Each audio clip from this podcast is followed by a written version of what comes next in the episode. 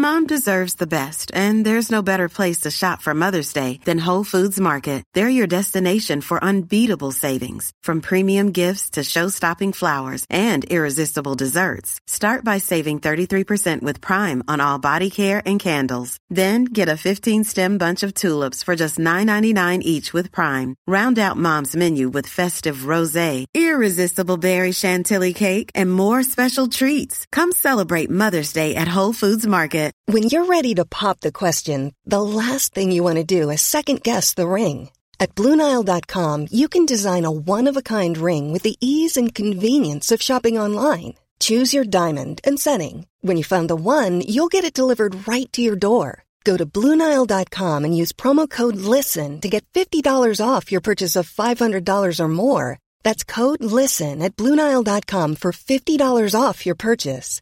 Bluenile.com code LISTEN. Planning for your next trip? Elevate your travel style with Quince. Quince has all the jet setting essentials you'll want for your next getaway, like European linen, premium luggage options, buttery soft Italian leather bags, and so much more. And it's all priced at 50 to 80% less than similar brands. Plus, Quince only works with factories that use safe and ethical manufacturing practices. Pack your bags with high-quality essentials you'll be wearing for vacations to come with Quince. Go to quince.com slash trip for free shipping and 365-day returns.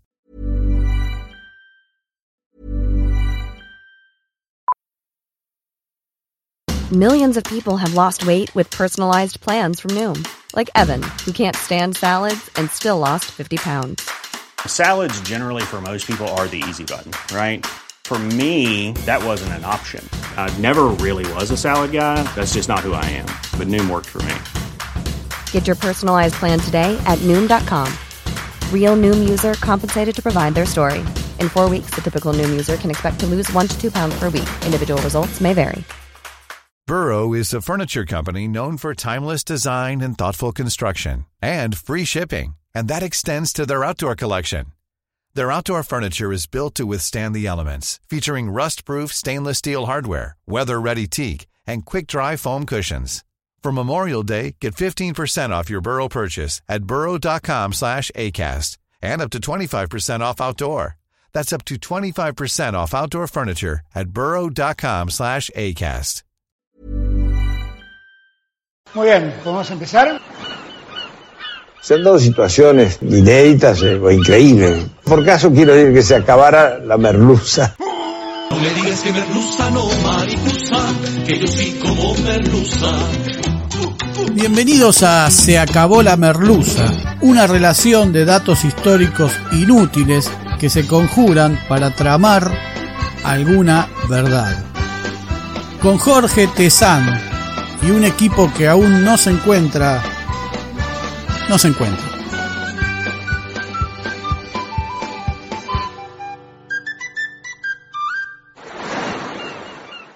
Hoy presentamos Cristóbal Colón. ¿Cuál es tu tumba, tu tumba, tu tumba?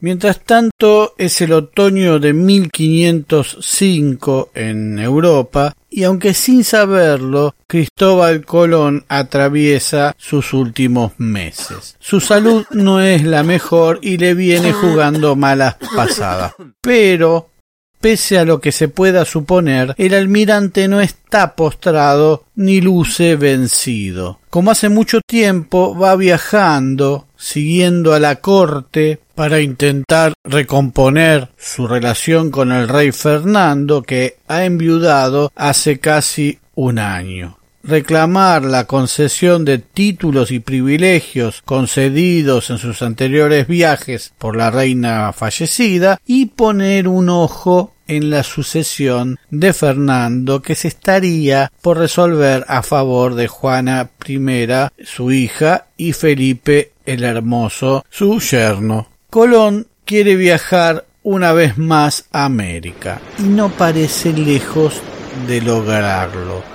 El 2 de noviembre de 1505 llega a Salamanca desde Segovia, donde vivía, recorriendo unos 100 kilómetros en mula, como le aconsejaron sus médicos. Y en enero de 1506 el rey Fernando ordena el pago de los sueldos adeudados a Bartolomé Colón, hermano del almirante, y a Hernando Colón, su hijo, mientras que el fraile Diego de Deza de la corte pide que se le abonen a Colón los gastos de sus viajes. Colón parte rumbo a Valladolid unos 100 kilómetros más siguiendo a la corte. Será su último viaje. Seguramente se alojó en la casa de su fallecido amigo Luis de la Cerda, pero su salud empeora.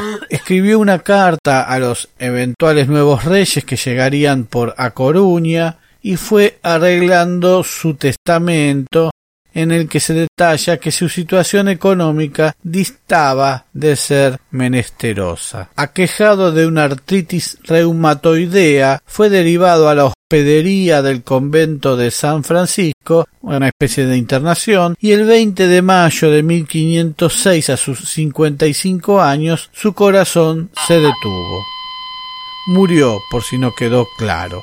Como sea, la muerte lo sorprendió en tránsito, así que había que resolver dónde enterrarlo. Su cuerpo fue a parar a la capilla de Luis de la Cerda, entonces propiedad del yerno de don Luis, Diego Fernández de Córdoba, conde de Cabra, en el propio convento de San Francisco. Muchos no tuvieron que recorrer. El lugar del entierro se conoce por el marino e intelectual José de Vargas Ponce, que vivió mucho tiempo después, entre los siglos XVIII y XIX, que a su vez cita un escrito del ex regidor de Valladolid en los tiempos en que murió Colón, Rodrigo Verde Soto, cuyo original no se conserva. Tres años después, tal vez porque la familia del conde de Cabra precisaba el lugar, o porque la familia de Colón lo quería tener más cerca, los restos de Colón fueron trasladados al monasterio de Santa María de las Cuevas de la Cartuja en Sevilla por disposición de su hijo Diego. Pero ahí se inicia el Colón Palusa, un viaje casi interminable del cadáver por distintas ciudades en épocas en que su figura recibía la veneración de todo el mundo y todas las ciudades querían que sus huesos se pudrieran en sus suelos. Antes de llevar los restos a Sevilla, hay evidencia en los huesos de que fueron raspados de restos de carne, tal vez porque no había transcurrido tanto tiempo desde su muerte y todavía tenían carne, y para hacerlos caber en una caja más pequeña y facilitar el transporte. Pero en 1523 Colón vuelve a cruzar el Atlántico. Su nuera, María Álvarez de Toledo, y viuda de su hijo Diego Colón, los envía a ambos a reposar a la Hispaniola, o la Española, la isla que comparten Haití y República Dominicana, aduciendo que el almirante deseaba descansar en la primera tierra que pisó en las Indias. Años después, los huesos de un nieto de Colón, Luis Colón de Toledo, también fueron a dar a Santo Domingo por expreso pedido propio. Allí, en la Catedral de Santo Domingo, Colón estuvo hasta 1795, cuando España cede a Francia la totalidad de la isla a raíz del Tratado de Basilea. España se va achicando y ya queda poca América para que reposen sus restos. Así que hay un nuevo viaje de Colón que termina en la Catedral de La Habana, hasta 1898, cuando Cuba se independiza. De modo que los españoles vuelven a trasladar los restos de Colón, esta vez de vuelta a la Catedral de Sevilla. Colón muerto recorrió unos 17.000 kilómetros, casi tanto como recorrió vivo. Antes de ser depositado en Sevilla nuevamente, pasó por varias ciudades que aspiraban a ser las depositarias de los restos del almirante, por ejemplo Granada o Cádiz. Pero los dominicanos siguen hoy en día diciendo que Colón está en su tierra y los visitantes a la supuesta tumba de Colón representan un muy buen ingreso turístico para la isla caribeña que los restos de Colón estaban en dos cajas y los españoles se llevaron una sola, o que había tres cajas, una de Colón, otra de su hijo y otra de su nieto, y los españoles se habrían llevado al Colón equivocado. De esta manera las versiones van cambiando según los años. En 2006, España autorizó la apertura de la tumba de Colón en Sevilla para realizar estudios de ADN. Lo que encontraron los investigadores fueron 150 gramos de huesos con muy alta reducción a polvo y mezclados con tierra y restos de insectos, vegetales y caparazones de caracolillos y otros moluscos propios de Santo Domingo.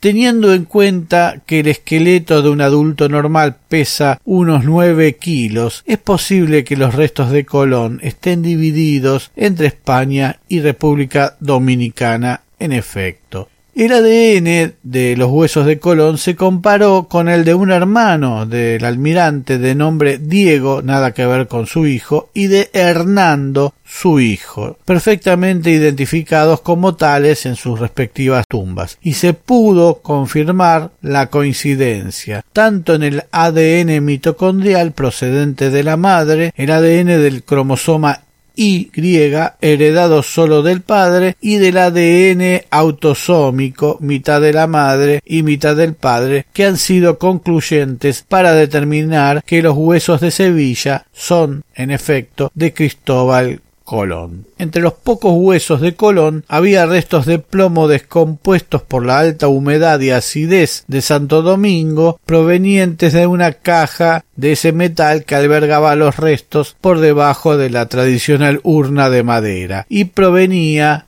el plomo de una mina de Huelva y hasta un perdigón encontraron del mismo metal tal vez caído accidentalmente durante alguno de los procedimientos o fruto de alguna herida de guerra del almirante. También había rastros de madera del sarcófago quemada. Esto puede deberse a que en 1583 el pirata inglés Francis Drake se apoderó de Santo Domingo y estableció su cuartel general en la catedral durante treinta días en los cuales encendían fuego a los bancos y muebles de la iglesia sobre el altar y sectores aledaños donde se encontraban los restos de Colón. Al igual que la teoría sobre el origen uruguayo de Gardel, la ponencia dominicana sobre la autenticidad de los restos de Colón ha sufrido de inexactitudes, cambios, incongruencias, anacronías, confusiones y hasta algún timo. Pero inexplicablemente el gobierno dominicano no acepta realizar testeos de ADN a los restos que yacen en la catedral caribeña, que posiblemente sirvan para establecer lo que ya se sospecha, y es que Colón se quedó de los dos lados del charco. Se acabó la merluza.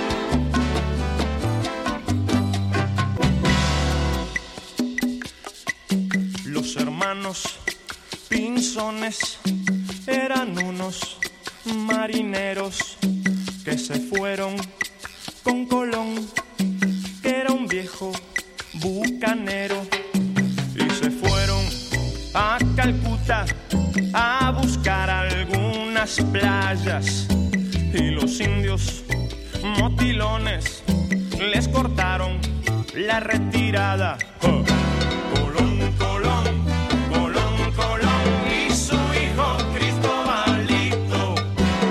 Colón, Colón, Colón, Colón y su hijo. Muy pronto nuevos capítulos de Se acabó la merluza. Se acabó la merluza es idea, redacción, recopilación y hace lo que puede Jorge Tezán. Muchas gracias.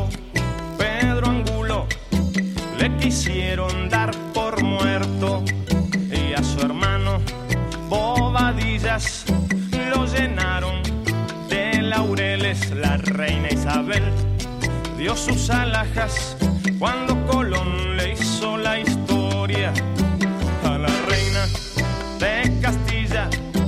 Le gustaban las torrejas indios sembraron fruta para los hijos de España.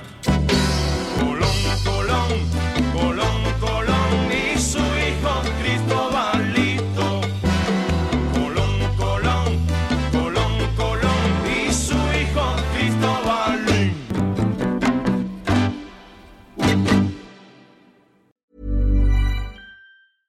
Selling a little or a lot?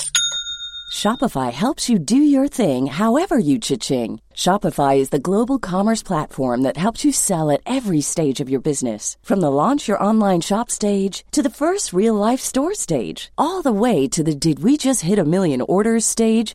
Shopify is there to help you grow. Shopify helps you turn browsers into buyers with the internet's best converting checkout. 36% better on average compared to other leading commerce platforms because businesses that grow grow with Shopify. Get a $1 per month trial period at shopify.com/work. slash work. shopify.com/work. slash work. Even when we're on a budget, we still deserve nice things. Quince is a place to scoop up stunning high-end goods for 50 to 80% less than similar brands. They have buttery soft cashmere sweaters starting at $50, luxurious Italian leather bags, and so much more. Plus, Quince only works with factories that use safe, ethical, and responsible manufacturing. Get the high-end goods you'll love without the high price tag with Quince. Go to quince.com slash style for free shipping and 365-day returns.